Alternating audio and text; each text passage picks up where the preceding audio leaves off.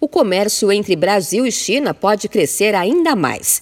Um dos objetivos do governo brasileiro, anunciado pelo vice-presidente Hamilton Mourão, é aumentar o valor agregado dos três produtos brasileiros mais exportados para a China que são petróleo, minério de ferro e soja.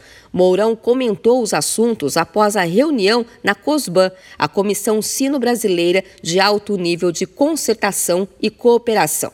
O vice-presidente destacou a importância do comércio entre os dois países e acrescentou que há espaço para essa relação aumentar ainda mais. O país asiático é nosso principal parceiro comercial desde 2009 e importante investidor no Brasil.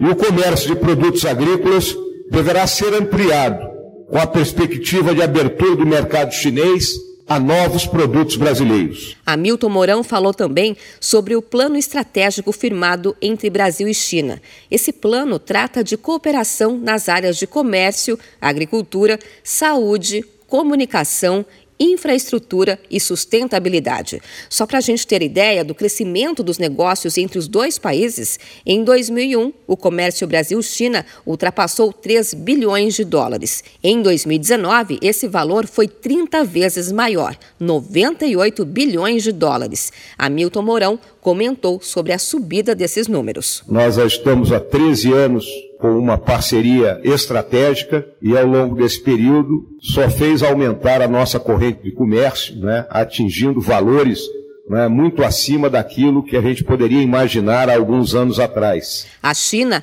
é o principal parceiro comercial do Brasil desde 2009 e as relações comerciais entre os países têm se tornado cada vez mais intensas.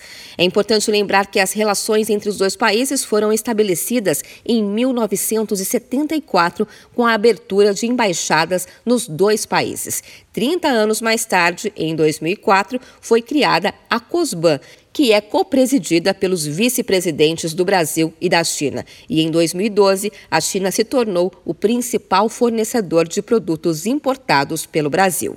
De São Paulo, Luciane Yuri.